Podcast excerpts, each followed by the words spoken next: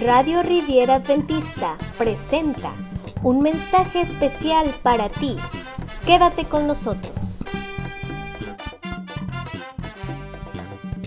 Hermanos, Dios les bendiga. El tema de hoy, el poder de la oración para interceder por otros.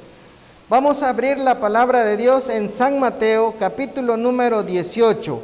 San Mateo capítulo número 18, versículo número 19 nos dice la palabra de nuestro Dios de manera textual. San Mateo capítulo 18, verso 19. Otra vez os digo que si dos de vosotros se pusieren de acuerdo en la tierra acerca de cualquier cosa que pidieren, les será hecho por mi Padre que está en los cielos. Eso quiere decir que la oración, queridos hermanos, tiene poder en el nombre de Cristo Jesús. Hay diversas maneras que nosotros podemos orar a Dios. Pero cuando vamos al libro de Primera de Samuel, en el primer capítulo, podemos ver el caso de Ana. Ana era una mujer que no tenía hijos, pero tenía el anhelo de tener un hijo. Por lo tanto, decidió ir al templo, decidió postrarse en el altar, decidió entonces abrir su corazón a Dios y Dios dice que le escuchó su ruego. Es más, el personaje ahí, el sacerdote, la toma como una mujer cualquiera, como una mujer borracha. Mas sin embargo la expresión de Ana dice, yo estaba abriendo, derramando mi corazón a Dios. En el libro de Eclesiastés, en el capítulo número 4, versículo número 9, también nos recuerda los siguientes. Cuando está hablando en el caso de un hogar, de una familia, dice, mejor son dos que uno. Porque si uno en algún momento se cae, el otro lo puede levantar. Y aquí nos está hablando entonces del poder de la oración, pero intercesora. Podemos orar entonces por un familiar, podemos orar por un amigo, pero si lo podemos hacer en grupo con un motivo de oración, tiene más fortaleza. El día 13 de mayo, como a las 10.50 de la noche, comenzamos a platicar con mi padre porque estaba a punto de, de descansar. Mas sin embargo tuve la dicha de poder conectarme por llamada, aunque sea virtual, con mi padre, con mi madre, con mis hermanos, con los nietos. Y hay que saber que Dios está al control de todo. Mientras él había sufrido más de dos años y medio con su enfermedad, con su accidente, y él yacía delicado de salud, oramos para que si él viviese sea para la gloria de Dios y si él llegase al descanso también sea para la gloria de Dios.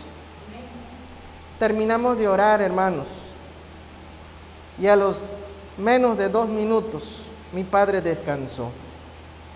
Mas sin embargo, tenemos esa plena confianza de que lo pusimos en las manos de Dios y que Él está en sus benditas manos.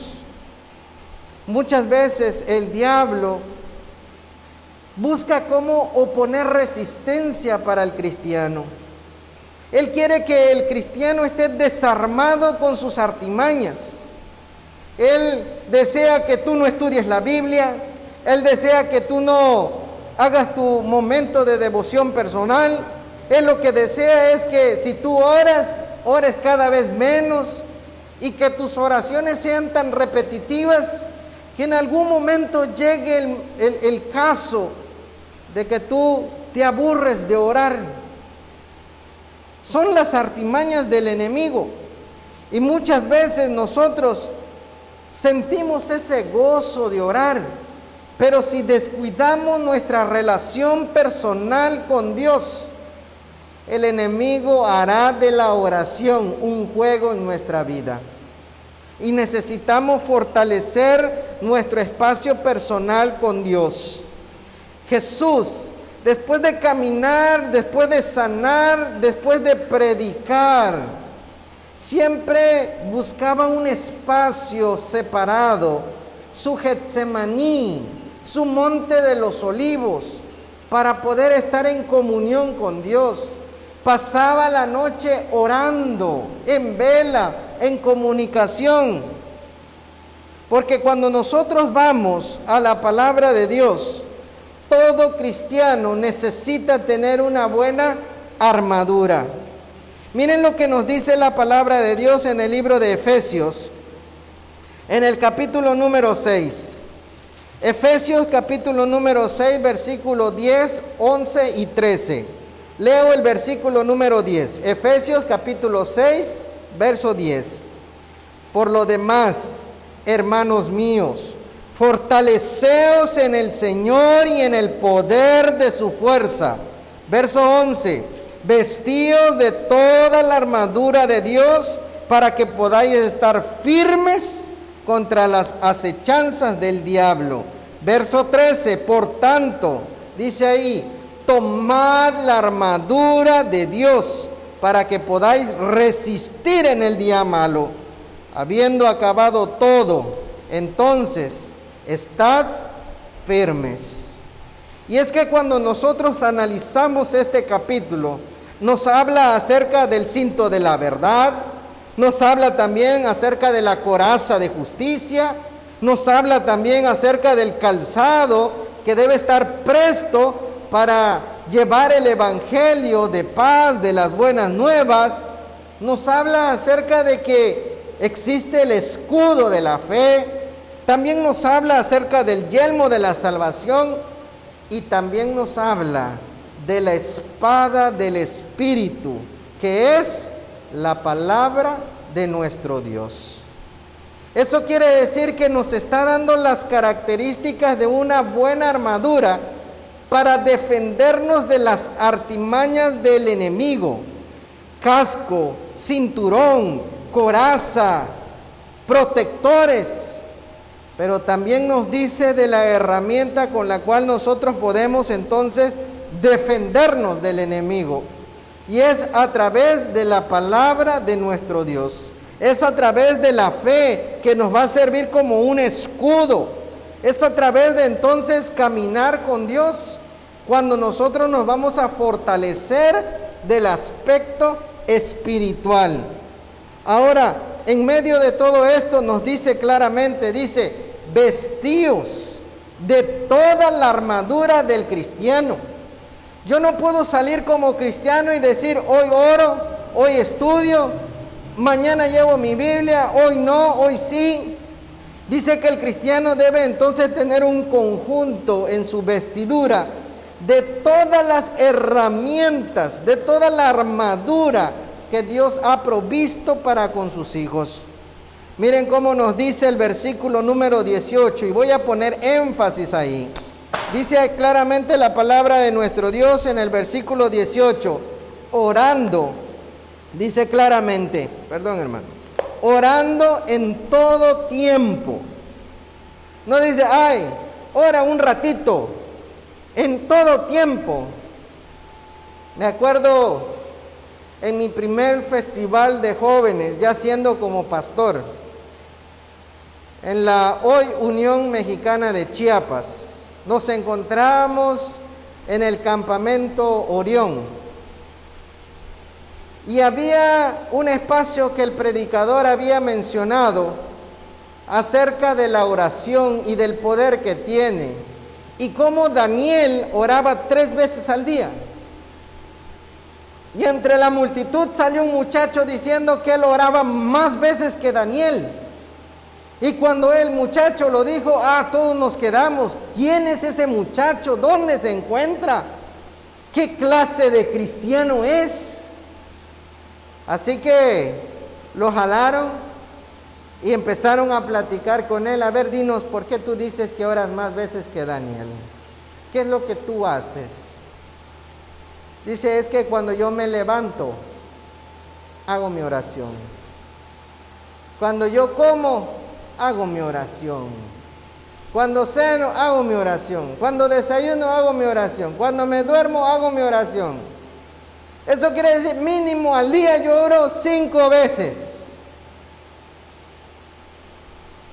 A veces nos quedamos con esa sonrisa por dentro porque no se la quisimos externar al muchacho.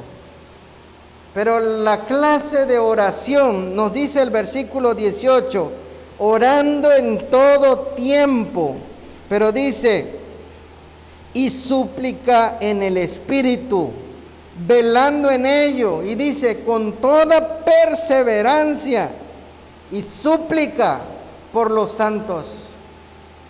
La oración del corazón no es una oración del desayuno, no es una oración del almuerzo, no es una oración de la cena, ni mucho menos de, oh Dios, qué bueno que ya amaneció, oh Dios, qué malo que ya anocheció. Es una oración donde se derrama el corazón a Él. Quizás nos hace falta voltear a ver a esos grandes hombres de fe cómo pulieron sus vidas para que nuestra vida pueda ser semejante a la de ellos, porque ellos buscaban estar en semejanza con el Maestro. Cuando Jesús regresó y vio a sus discípulos durmiendo, les dijo, no han podido velar aunque sea una sola hora. Hemos dicho muchas veces, no tenemos tiempo para nada.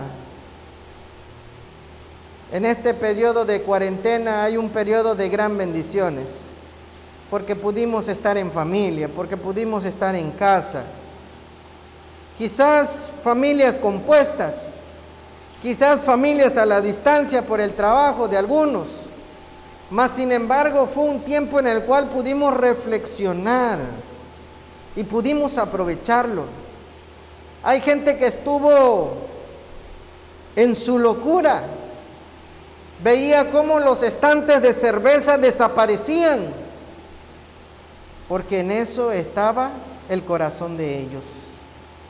Pero el corazón de nosotros está presto. Dice que nosotros debemos entonces orar con perseverancia, orar por los demás santos, hacer un plan de oración agarrar una libreta y decir, bueno, ¿por quiénes voy a orar? De mi familia, mis hijos, mis vecinos, plasmarlo en un lugar visible, en la nevera, en el refri, en la pared, para poder estar cerca de la presencia de Dios.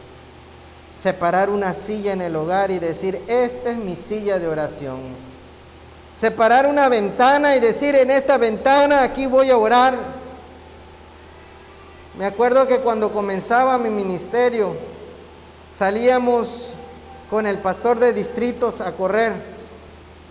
Y él me decía, mira, yo le doy 20 minutos, 30 minutos la vuelta a la cancha. Y una cancha de fútbol, yo decía, ¿cómo es que el pastor da 30 minutos la vuelta? Yo sé que ya está grande el pobrecito, pero 30 minutos es mucho. Yo un joven de 22, él ya una persona mayor de casi 50. Creo que el pastor se lleva mucho tiempo corriendo la vuelta de la cancha, decía yo. Pero cuando entonces comencé a correr con él, él me dijo, espérame aquí tantito, dice. Y en medio de la cancha daba hacia un árbol y a unas rocas. Y el pastor se iba allá todas las mañanas. Ese era su jardín de oración. Ahí él se ponía cuentas con Dios, pedía por su familia, por su ministerio, por todos. Es necesario que nosotros también tengamos esa necesidad de buscar nuestro jardín de oración. Un espacio especial que nosotros dediquemos, consagremos a Dios, como hemos también consagrado este, su templo, para la honra y la gloria de nuestro Dios. Lo que necesitamos es entonces buscar a Dios con todo nuestro corazón. Miren lo que nos dice la palabra de Dios en el libro de Segunda de Corintios. Libro de Segunda de Corintios capítulo número 10, versículo número 4 y 5. A palabra de Dios dice, y todos bebieron la bebida espiritual porque bebían de la roca espiritual que los seguía. Pero dice ahí, y la roca era Cristo. El versículo 5 dice, pero de los demás de ellos no se agradó a Dios, por lo cual quedaron postrados entonces en el desierto. Y es que siempre va a haber una guerra espiritual entre el bien y el mal. Y en esta circunstancia hubieron un grupo que siguieron fieles a Dios y los otros no. Nosotros necesitamos entonces pedir al Espíritu de Dios que esté con nosotros, que nos muestre nuestras necesidades espirituales. A veces como cristianos pensamos que todo está bien, pero si le pedimos al Espíritu de Dios que nos examine, que nos pruebe y que nos guíe al encuentro con Él, seguramente veremos las imperfecciones de nuestra vida, los rasgos de carácter que son semejantes a este mundo y no al de Cristo. Necesitamos entonces liberarnos del poder de la esclavitud del pecado para dejarnos ser guiados entonces por Cristo Jesús. Y es que la oración, queridos hermanos, nos ayuda porque también nos da poder a través de su Santo Espíritu. La fortaleza que necesitamos en los momentos de angustia, en los momentos de dificultad, Quiero invitarles a lo que nos dice la palabra de Dios en uno de los salmos más conocidos, que es el Salmo 91, y enfatizar entonces cuatro aspectos del Salmo 91. Dice la palabra de Dios, el primer verso, el que habita bajo el abrigo del Altísimo, morará entonces bajo la sombra del Omnipotente. Eso quiere decir, querido hermano, que si nosotros nos encontramos bajo la protección de Dios, del Altísimo, entonces no solamente habitaremos, sino también moraremos. Dios nos está dando el espacio para que nosotros podamos vivir con Él y estar con Él. Pero necesitamos llenarnos de la palabra de Dios para que sea el alimento espiritual que cada uno de nosotros requerimos. Si yo le pregunto a una persona si tienes que caminar de este punto hasta el centro de la, ciudad y después tienes que regresar, no importa la hora, si hay calor, si hay frío, tú vas y vienes. ¿Qué vas a sentir cuando tú regreses a tu casa? Sed y por lo consiguiente también hambre, porque te has desgastado físicamente. Pero en este mundo tenemos un desgaste espiritual de igual manera, diariamente. Y necesitamos entonces nutrirnos de la palabra de Dios. Dice Romanos capítulo número 10, versículo número 17. Dice textualmente, así que la fe es por el oír y el oír por la palabra de Dios. Y es que para poder confiar en todas las promesas es necesario creer y tener fe. Pero también nos dice que cuando nosotros tenemos fe, Salmo 91, 2 nos dice, y diré yo, esperanza mía, castillo mío, en ti confío, en ti he puesto mi confianza, en ti creo. Y es que cada porción de las sagradas escrituras con fe nos dan la fortaleza para enfrentar cualquier adversidad, cualquier enfermedad, cualquier miedo pero también nos promete en el versículo número 11 que a sus ángeles mandará cerca de nosotros. Eso quiere decir que Él está presto para protegernos. Y nos sigue diciendo que guarden entonces tus caminos. Y es que cuando nosotros tenemos duda hacia dónde ir, solamente tenemos que ir a su palabra y buscarlo en oración. Y Dios nos va a indicar cuál es el mejor camino. Dios será que este hombre, Dios será que esta mujer, Dios será que este trabajo. Busca si le agrada a Dios en la Biblia eso que vas a hacer. Búscalo en oración y tendrás la mejor respuesta que tú necesitas tener. Dice también la palabra de Dios en el versículo número, número 12, Salmo 91, 12, en las manos te llevarán para que tu pie no tropiece en piedra. Y es que lo que Dios ha prometido entonces en medio de todas las necesidades es sostenernos, fortalecernos. Pero la fe sin oración no se puede. La fe sin la palabra de Dios no se puede. Son herramientas que todo cristiano necesita. Y si en algún momento tú, querido hermano, te has sentido débil en la fe, busca el apoyo espiritual de alguien. Me acuerdo que en el año 2005 estaba yo como misionero en un lugar que se llama Chiricayén en Venezuela.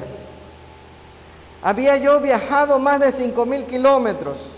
Ahora yo era el misionero voluntario. Era la primera vez que yo salía de México a un lugar para un proyecto misionero. Y en medio del lugar comencé a ver que no había internet, no había teléfono, no había luz, no había baño, no habían casas, habían puras palapitas de madera, el techo era de guano. Y yo decía, y dejé mi casa con internet, con techo, con baño, para venir hasta acá. Veía yo simplemente las estrellas y eran magníficas. Pero en mi corazón había tristeza. Yo decía, ¿qué es lo que está pasando? No, mi sueño era ser misionero. Pero mi compañero, lo veía que todas las mañanas se levantaba, oraba.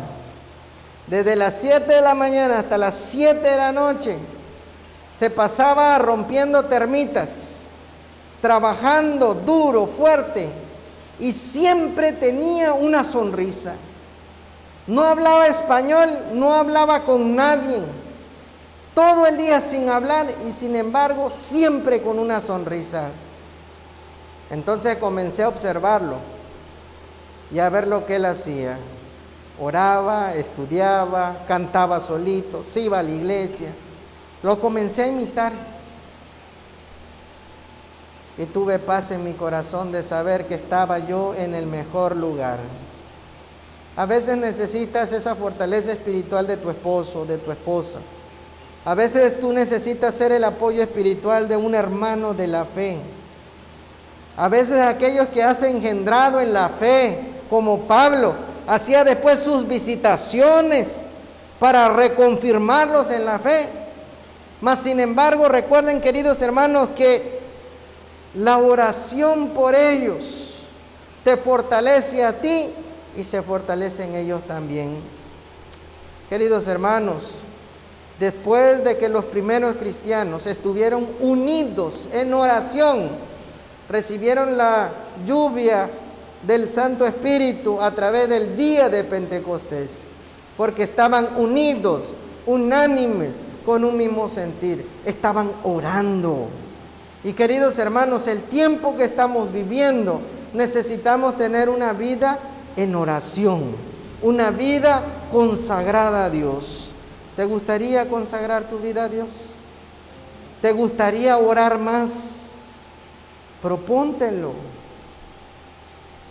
Yo me acuerdo que a veces me levantaba a las 3, 4 de la mañana y yo decía, ay, qué feo, me levanto en la madrugada.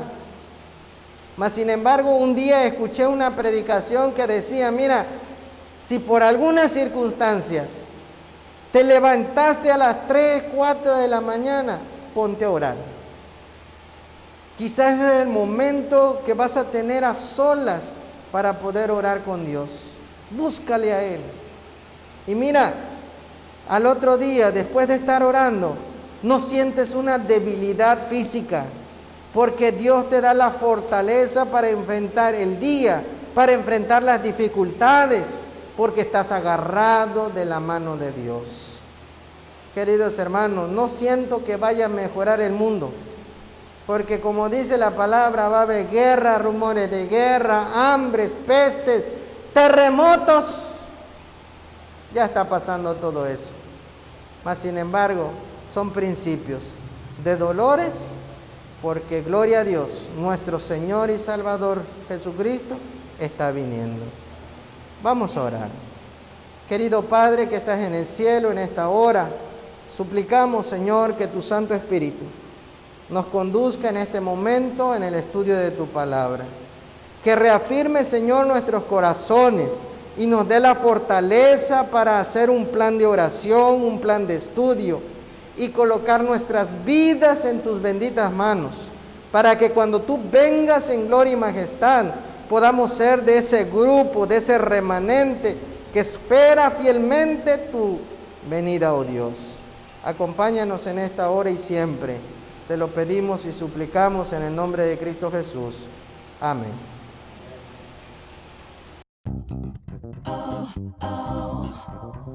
Gracias por sintonizarnos. Síguenos a través de Facebook, Radio Riviera Adventista, a través de anchor.fm, como Radio Riviera Adventista. Déjanos tus comentarios y compártenos con tus amigos. No te olvides, estamos en Spotify como Radio Riviera Adventista.